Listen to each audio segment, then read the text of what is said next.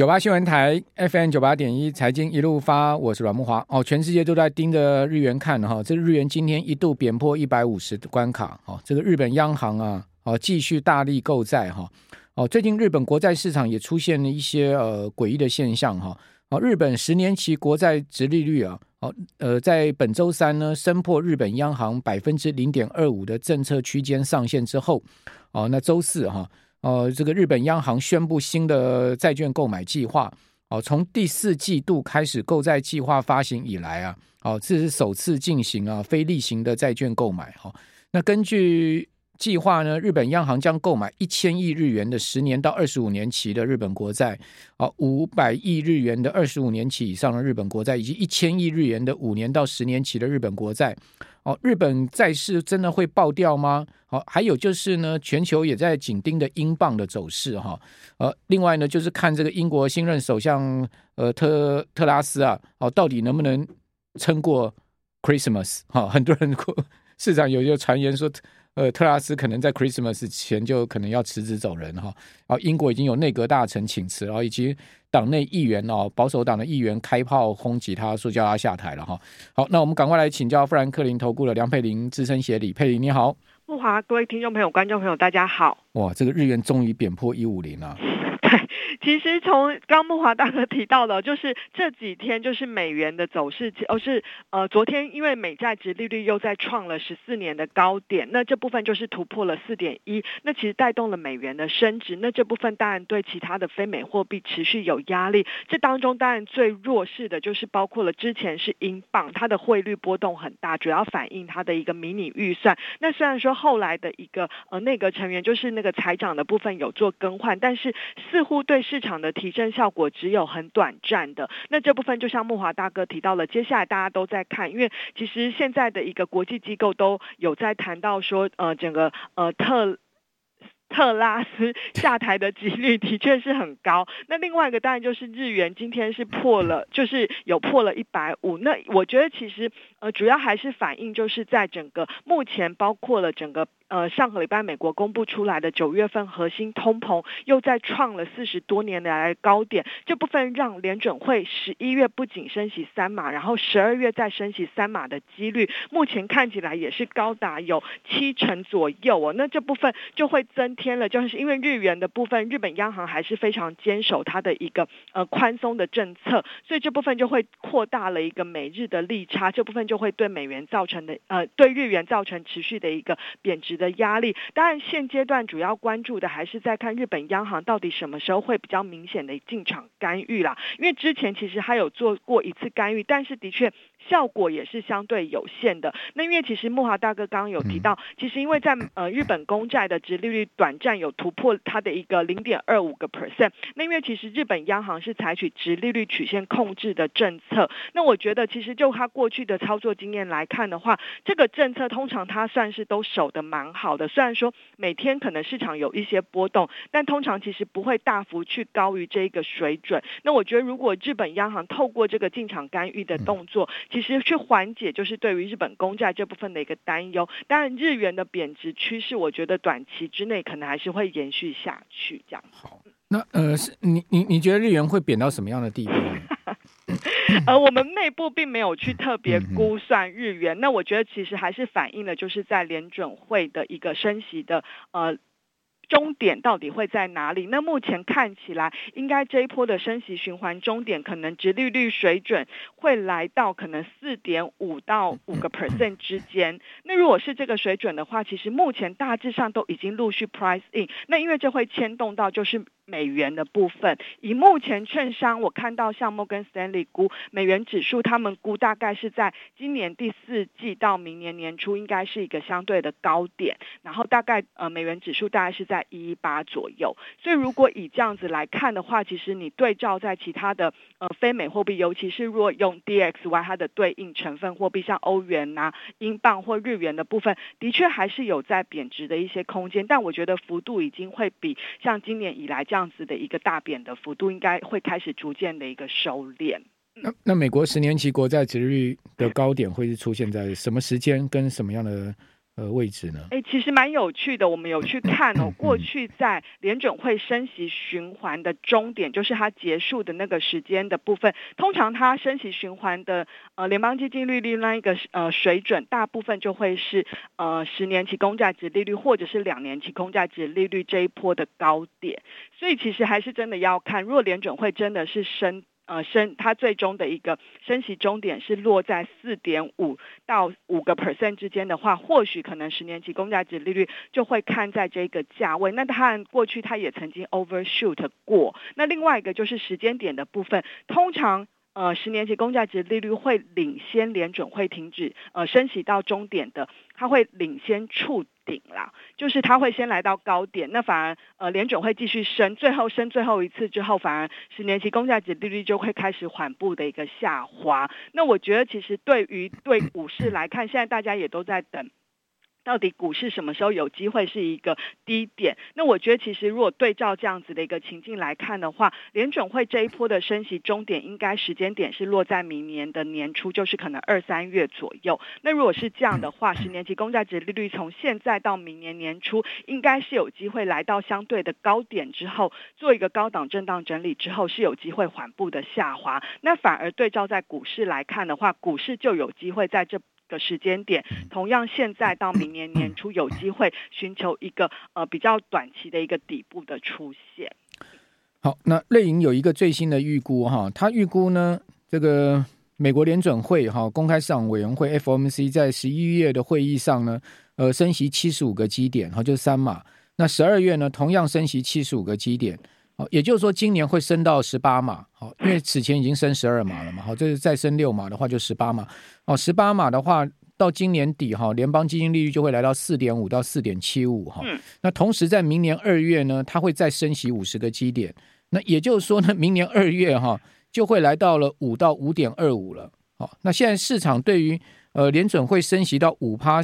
看起来有越来越多的这种声浪，已经开始认认为说呢。呃，利率可能会升到五甚至五趴以上哈。这个 FOMC 的有一些会员呢，这么呃成员也主张把联邦基金利率提到五趴以上。那这个可能性有多高呢？您刚刚说讲说终终极利率四点五到四点七五，那现在现在瑞银已经估到五到五点二五了。对。呃，的确，这个呃，这个是我目前看到相对还是比较鹰派的预期啦。那当然，因为是呃九月份联准会的利率点阵图大概就是在四点六左右嘛，所以大概就是在四点五到四点七五的中间。那最近像是瑞银或有一些机构估的比较预期，最主要还是看认为就是美国公布出来的核心通膨一直下不来，甚至一直在创高，背后两个因素还是就是在于房租还有在薪资增长带动的服务业的通膨。持续在有上扬的压力的状态。那如果是这样子来看的话，目前估可能美国像是房租对于核心通膨的影响，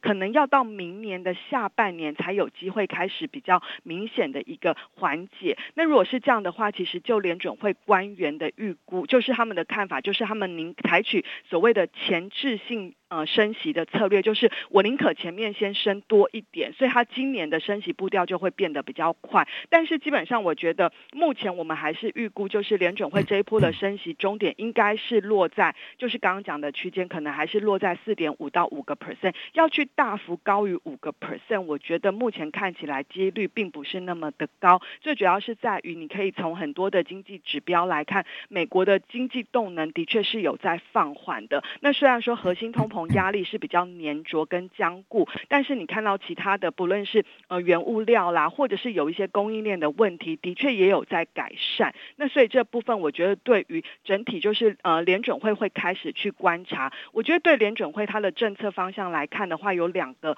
给大家参考，就是他什么时候呃他看到经济开始有一些放缓的迹象，那尤其通膨，他觉得应该就是透过升息会开始慢慢的一个抑制的话，他可能就会去思考。什么时候开始停止升息？那这样的话，应该时间点是做在明年年初。但是什么时候要转为降息？这部分就会出现在就是当通膨它很确定已经开始呃会走向一个持续性下滑的一个状态，这样子它会才会去思考降息。所以我觉得从明年应该有机会，上半年先可以期待的就是停止升息这一个环境。那就过去的经验，其实只要开始呃联准会停止升息，对于股票跟债券市场就会至少有一个反弹的一个行情是可以期待的。OK，好，现在台子期有一个急拉哦。哦，我们可以看到美国股市呃电子盘也有急拉的情况哈，所以台子期现在目前拉上去涨了四四十多点，一个急拉的状况。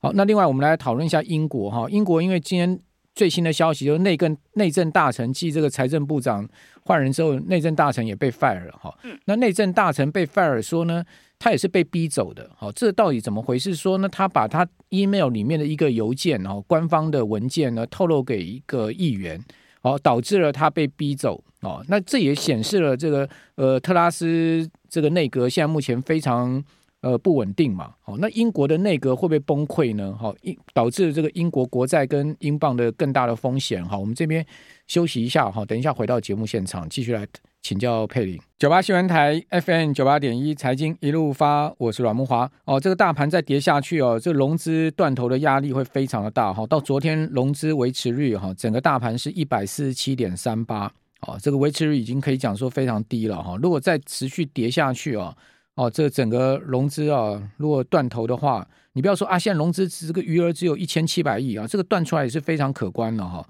啊，更何况今年融资已经。减掉了四十趴，一千一百亿之多了哈。那另外借券卖出啊，今天看到的昨天数字是增加两万两千张，哦，那最新的余额呢是十一千万一千零五十七万一千多张啊。这个借借借券卖出仍然是居高不下，虽然说金管会啊这个一再呃限空啊，那但是呢这个借券的部分似乎都没有动摇哦。哦，此外今天。大盘创下五十二周新低的个股有两百四十档，好，其中包括台泥，哦，台泥今天的股价已经几乎要跌破三十块了哦，啊，这个曾几何时看到台泥的股价又可能要见到二字头啊？今天台泥还重跌了二点二二趴，好，另外大成今天跌了二点四趴，大成股价也跌到了剩下四十二块八，好，台肥哦，今天跌了一点一七趴，股价跌到了五十块边缘哦，剩下五十块九毛，好，还有呢，长隆今天。呃，跌了四点八六趴，跌到一百三七嘛。今天也是创了五十二周新低。开发金、玉山金、兆丰金哦，都在盘中呢下跌，创下五十二周新低。但不过这三档股票后来都随着大盘哦，呃，翻到盘上了哈。那中信金无力翻到盘上哦，今天收跌一趴，跌到十九块七。哦，昨天中信金就已经跌破二十了，今天呢再继续往下掉了零点二元到到十九块七毛的一个价位。哦，所以这些重量级的股票，各位可以看到，都是呃下探到过去大家可能觉得不可思议的一个价位啊。中信金破二十，台泥快要到这个二字头哦，这些价位很多投长期存股的投资人可能心中都很痛了哈，因为呃这些股票呢都是这个长期存股投资人可能手上有的股票哈。好，那我们继续来请教富兰克林投顾的梁佩玲资深协理，刚刚谈到了英国。好，英国现在目前看起来内阁风雨飘渺。那英国媒体甚至讲说呢，呃，新任内阁才组成没有几个月的内阁，可能撑不过 Christmas。哦，真的有这样的一个可能性吗？的确，我想其实从这一次特拉斯上台之后引发的，不论是迷你预算，然后接下来就是财长迅速换人。那刚入木华大哥提到的整个内政大臣也是换。人的状态之下，其实都会让市场对于这一个团队他们的决策是抱持比较大的一个担忧。但我觉得，其实当然，其实就英国来看，它的重要性当然还是没有像美国那么重要。那英国来看，我觉得当然最首当其冲的会受到影响，还是在于英镑的汇率。所以以目前，其实我看到比较悲观的券商预估，就是英镑的部分，大部分也都有估，就是如果真的很悲观的状态之下，它对美元也是有机会，就是回到了，就是来到了。那个一比一那个评价的水准，这真的是在比较糟的状态。那另外一个就是，我觉得对英国经济来看，政治面的部分当然还是会有一些消息面的纷扰啦。但因为毕竟它是一个，就是它是内阁制嘛，所以其实多数党的党魁，呃，他们内部能够搞定的话，其实我觉得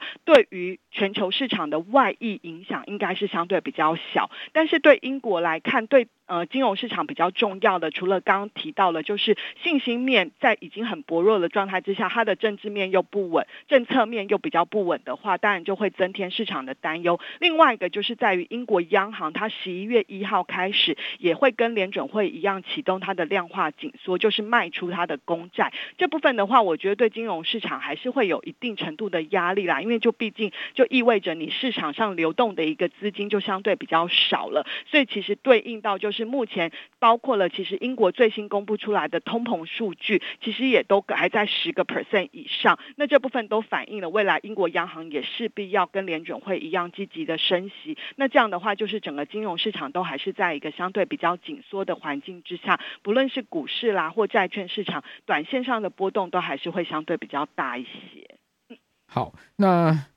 接下来我们现在目前的策略应该怎么做呢？因为很多人讲说啊，最近到银行去啊，看到这个在临柜的都是这个抢换美元了，对不对？嗯。哦，那各家银行也都推出了大概三个月差不多三趴左右的美元定存嘛。对。哦，很多人开始把台币换成美元，然后呃去存美元定存。哦，那这样是一个对的策略吗？现在换美元会不会太迟了呢？今天台币也贬破三十二了。呃，第一个当然，其实我刚刚一开始有提到，就是如果以我们呃很多的机构预估，因为联准会升息的终点应该是落在明年的第一季年初左右，所以其实如果以这样的话，我呃美元指数的高点也有可能落在这个时间点。所以第一个，其实投资人要不要去换美元，我觉得还是要考量第一个你手上的一个汇率的配置啊。那我记得之前有看到一则新闻，就是因为我们不能去。估就是去评论台币。那我之前有看到一个新闻，就是央行有在提醒说，你现在换了美元定存，或许可能要评估是不是有可能赚了汇差，但是呃赚了利差，但是未来有可能会赔汇差。这个是还是要提醒大家，就是你在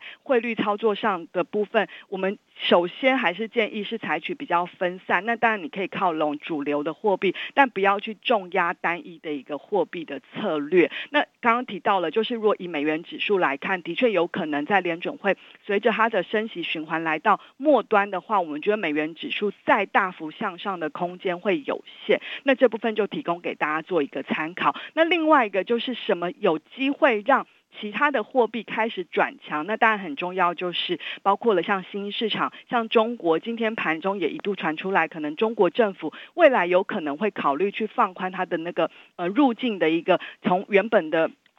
就是变成二加五的一个呃防疫的限制。其实盘中其实中国股市有一度翻红，虽然其实这可能短线上的消息而已，但目前有可能的时间点是落在明年的第二季。如果是真的美呃中国的政策有机会开始比较放宽它的一个动态清零的政策，中国的经济开始放宽，比较呃从谷底慢慢复苏的话，我觉得对于整体的亚洲市场会开始形成一个比较有利的一个带动效果。那这部分其实就有机会。吸引外资重新回到新兴亚洲市场来寻找布局的机会，这样子的话，其实你今年非相对承压的，不论是台股啦，或者是亚洲市场，我觉得或许明年的一个前景都会比现阶段可能来的看好很多。好，那另外今天晚上美股主要观察特斯拉嘛？哎，特斯拉昨天盘后现在目前跌五趴了，现在目前跌五趴。对对，那特斯拉其实它主要的原呃，就是它的一个整体的状况其实并不是很好，最主要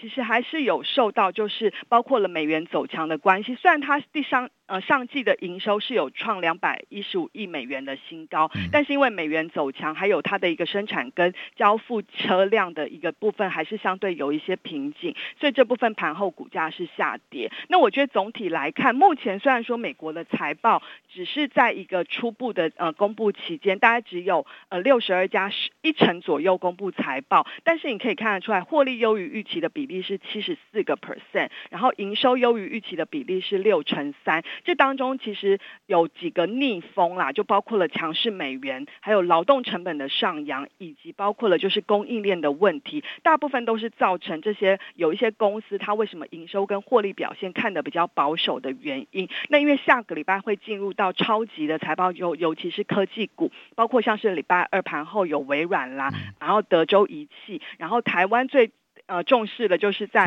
礼拜四的盘后，就是在苹果。嗯、那这部分其实目前看起来获利表现，尤其苹果的部分，最近又传出它的 iPhone 十四有砍单的动作。我觉得下礼拜可能或许比较能够明确的指出，就是目前到底在消费性电子这部分的库存，还有在接单年底消费动能，甚至在明年年初这部分的一个接单的一个状况跟需求的一个情况。好，那美股最近的呃盘势显现强弱势的方向在哪里呢？呃，第一个就是刚刚提到，因为强势美元对美国的大型企业有一些困扰，所以反而在中小型股，甚至有一些价值股的部分表现是相对比较好。那第二个就是因为在值利率弹升的过程当中，对于一些像是科技股啦，然后还有像是一些可能过去比较防御的公用事业这部分也出现了一些补跌。但我们觉得，如果进入到接下来的行情，就是美国股市基本上大盘还是需要时间来寻求底部的一个状态。那那未来应该是有机会慢慢的一个类股轮动，那这当中可能寻找就是比较具备有高品质，就是你的获利比较稳定。这当中我们觉得有一些呃软体啦，或者是像是科技股部分，我们觉得还是有一些机会。那另外一个就是公用事业，虽然短线上受到了利率弹升的影响，但我们觉得它因为它毕竟是属于民生必需品嘛，所以我们觉得公用事业或基础建设这样子的防御产业，基本上还是有表现的空间。那过去大家都讲说股六在四嘛，哈，对，那这个今年今年股六在四其实表现的很差嘛，哈，那呃这个定律还适用吗？诶，我觉得明年还或许是有机会的啦，因为今年的债券的一个大跌真的是天灾啦，就是这个应该是数数十年来没有看到的。那因为现在的评价面都已经相对改善了，所以我觉得呃明年就是改采取，我们还是强调你中长线的投资策略，想要获利，真的采取呃资产布局还是一个很重要。所以我们觉得还是股六债四应该还是一个中长线可以采取的一个方向。好，所以一切等撑过今年再说，对不对？好，今年真的是很难撑的一年。非常谢谢富兰克林、梁佩玲、谢丽，谢谢，谢谢大家收听。